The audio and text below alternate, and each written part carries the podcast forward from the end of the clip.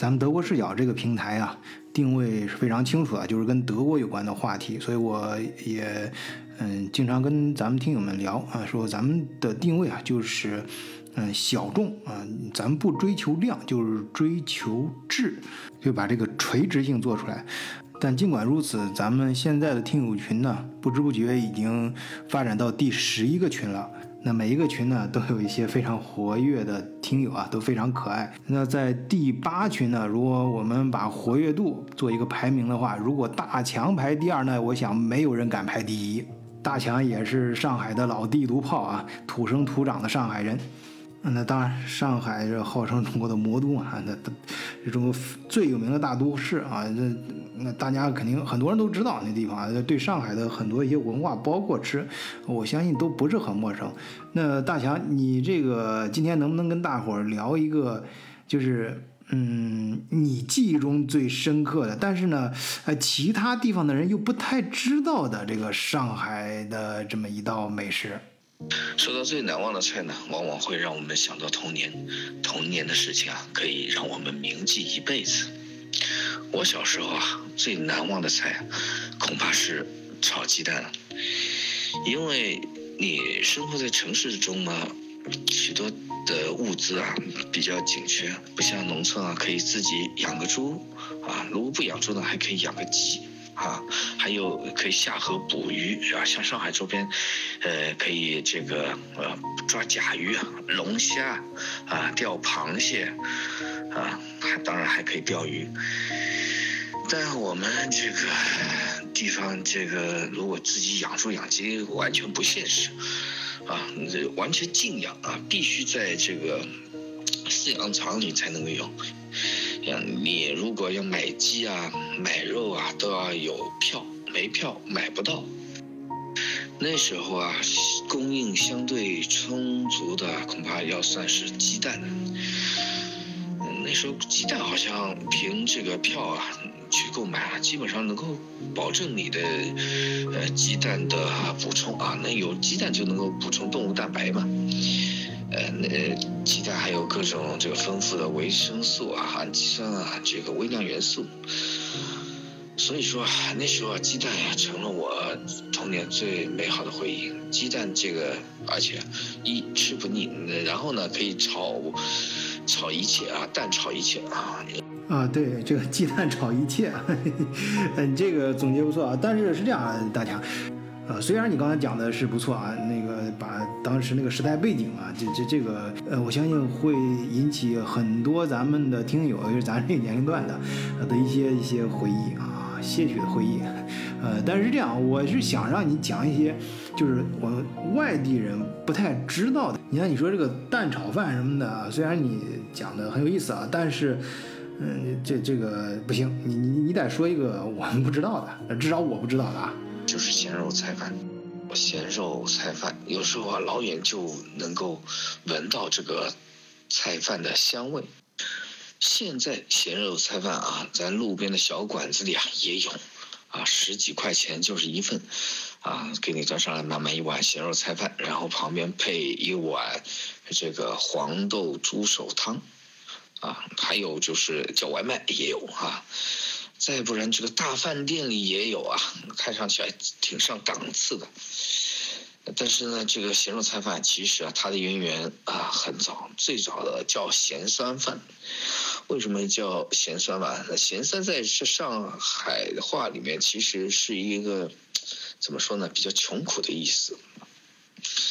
呃，最早呢是这个下层老百姓啊，这个度日子的方法。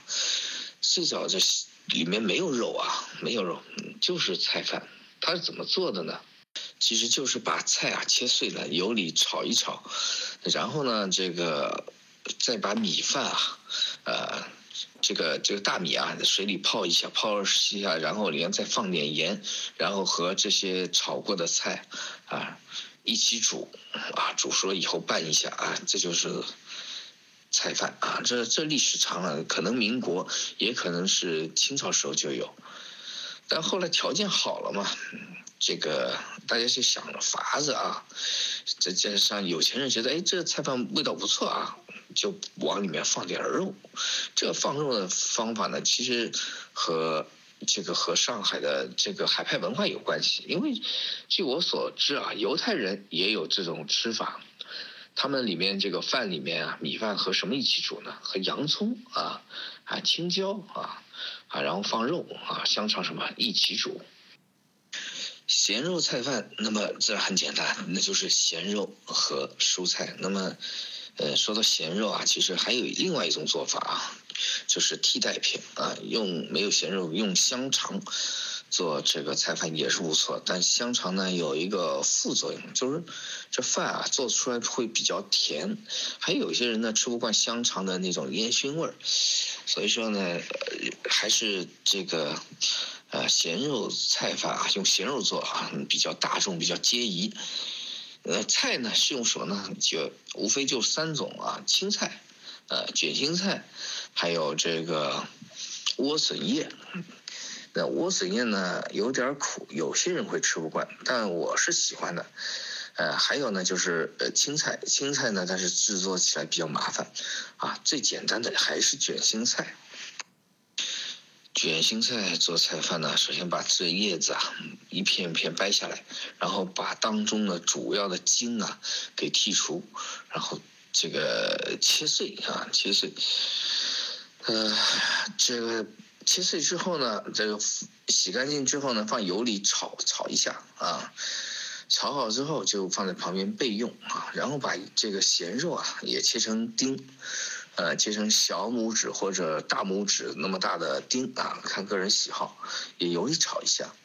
这个大米呢，一定要泡啊，泡上一个小时，这样呢，等会儿做饭的时候啊，水少放一点，这样吃出来的就特别有嚼劲。特别是配上这个咸肉的猪油，咸肉炒一下会出猪油的嘛，啊，你的香味还有这个植物油的香味。呃，米泡好了之后呢，就可以把菜。和这个肉啊啊放在这泡过的米上，开始可以煮饭了啊！但是呢，这时候大家往往会忘记一个一道工序啊，就什么呢？就是忘记放盐啊！盐千万不能忘记放啊！放了盐啊啊，忘记放了盐啊，这个这个咸肉菜饭就啊失去了灵魂。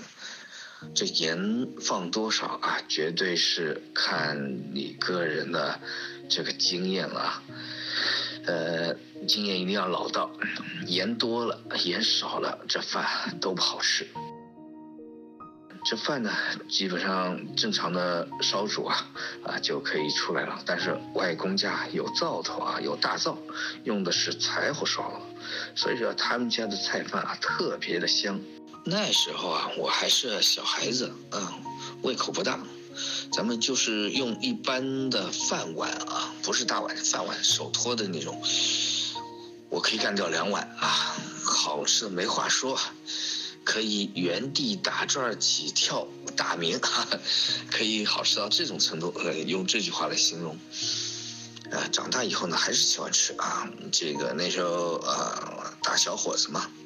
一口气可以干掉大碗两碗啊说到咸肉菜饭，基本上好像没有我我生活中没有见到哪个啊上海人说这个啊不喜欢吃这玩意儿的。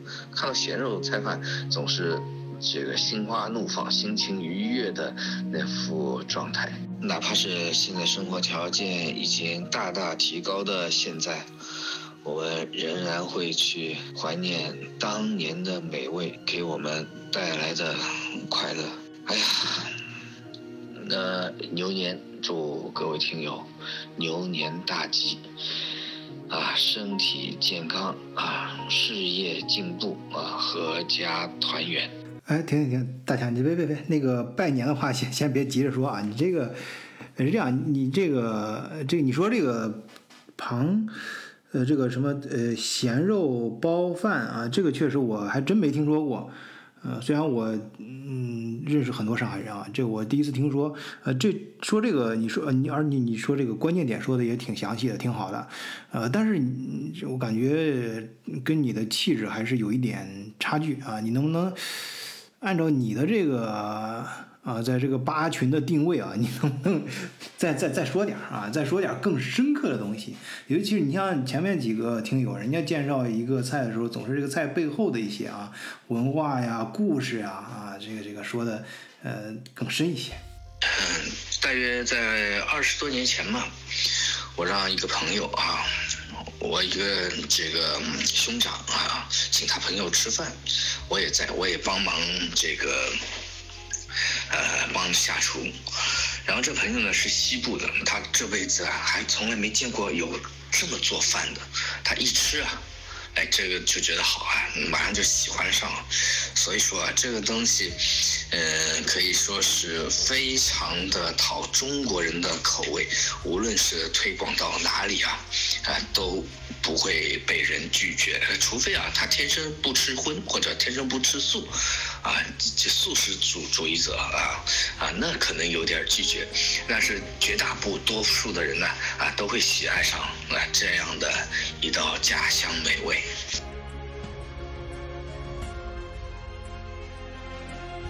历史学家把一种现象叫做文化飞地。什么叫做文化飞地呢？就是啊，当一种文化现象在某一地出现的时候，哎，突然相隔几千里，在另外一个地方也出现了相似的现象。比如说这个古埃及啊，法老还戴面具。哎，中国的三星堆文化里面，哎，部落首领也戴着黄金面具，以至于印加帝国哎也有戴面具的习惯，啊，这种现象叫做文化飞地。说到这个菜饭呢，也有这样的现象，不光啊江浙沪地区，哎。爱吃这个菜饭，哎，相隔一个安徽省，哎，到了河南也有这样的事情，甚至远在万里之外。我爸爸的堂妹嫁到了法国，有一年她回国啊，问他想吃点什么家乡美味啊？他说就想吃这个上海的。咸肉菜饭。说到这个，哎呀，我妈就呃挺会来事的啊，她就买了咸肉啊，起了锅。哎，当我姑妈看到那咸肉在炒菜锅里啊，滋滋冒着猪油啊，露出一阵阵的香味，他闻到这个香味啊，那眼泪啊，啊都。开始在眼眶里打转了，毕竟好几年没回国了嘛。那我爸说，在国外吃不到这样的菜饭吧？姑妈说，呃，这个菜饭倒是有，但是做法和这个上海不一样。在法国能够吃到这个意大利的烩饭，但是这个意大利的烩饭啊，据说也是从。中国传过来的啊，说什么是马可波罗当年在中国学到的手艺啊，然后把这种吃法做法带到了意大利，然后就形成了啊这样一种这个饮食风俗，而且这菜饭和意大利国旗还特别的像啊，为什么呢？这菜饭里面有绿叶菜啊，有蔬菜，蔬菜绿的啊，这咸肉呢是红的。啊，意大利人里面还会喜欢放胡胡萝卜，啊，然后呢，这个米饭是白的，哎，绿白红，啊，就变成了意大利国旗的颜色。人家又把这个烩饭叫做意大利饭，啊，但是这个做法又和这个上海的菜饭不一样。上海菜饭最好吃的是哪里呢？其实最好吃的是它的锅巴那一层底，啊，那那层底啊。拌着里面有，呃，猪油、菜油啊，还有肉香味，啊，脆脆的，呃，吃到这个呢，当然是小孩子最喜欢吃的呢，啊，为什么这个脆的、焦的，呃，喜欢呢？其实就是在，呃，食物的呃烧焦之前，在碳化的过程中啊，还没有碳化的时候会产生焦糖，啊，这就能够勾引起，呃。人们味味蕾的兴奋吧。说到这个呢，其实啊，还有其他的地方也吃过上海的菜饭，但是呢，就像中国的饺子、馄饨不一样啊，各地都有各地的做法。广东的朋友也看到了上海的包菜饭之后啊，哎，呃，就不由得发出感慨啊，哎，这不就是我们广东的煲仔饭吗？只不过呃，把香肠啊换成了咸肉而已啊。那我笑笑就说，你们广东的煲仔饭难道是用大铁锅做的吗？啊，那广东朋友不说，不不不，我们的煲仔饭啊是用陶瓷的那个。这个器皿啊啊，那在灶灶头上慢慢的煲的，煲熟了啊再去吃的，啊，这就是这个工艺的不同。还有这个河南河南这个老乡，曾经也看到过这个菜饭，吃了一口，哎，就让他想起了家乡的美味。哎呀，他说真好吃啊！我说你们那儿也有吗？他说也有啊，只不过我们那儿不放肉啊，放的是蔬菜和豆子。这煲仔饭啊，就像人类历史上的黄金面具一样，在不同的地区完成了它的文化飞地。虽然各地的面具不一样。啊，但是基本想表达的意思是差不多的。虽然这菜饭的做法不一样，但是那浓浓的家乡美味和菜油米饭混合一体做成的美味，它的精髓也同样没有改变。哎，这就对了嘛，这才符合八群大强的气质啊！嗯，好，嗯，一个听友一道菜，一道菜一个故事，啊，这个系列呢第三集就播到这里，谢谢大家收听啊！欢迎更多的听友订阅德国视角这个专辑，呃，然后嗯加入咱们德国视角的听友群，入群方法请看德国视角专辑的简介。入群后，你会得到更多有关德国的资讯，啊，以及世界各地的华人跟德国感兴趣的同道中人啊，同道朋友，啊，分享彼此的一些故事。好，本期节目就到这里，谢谢大家收听，再见。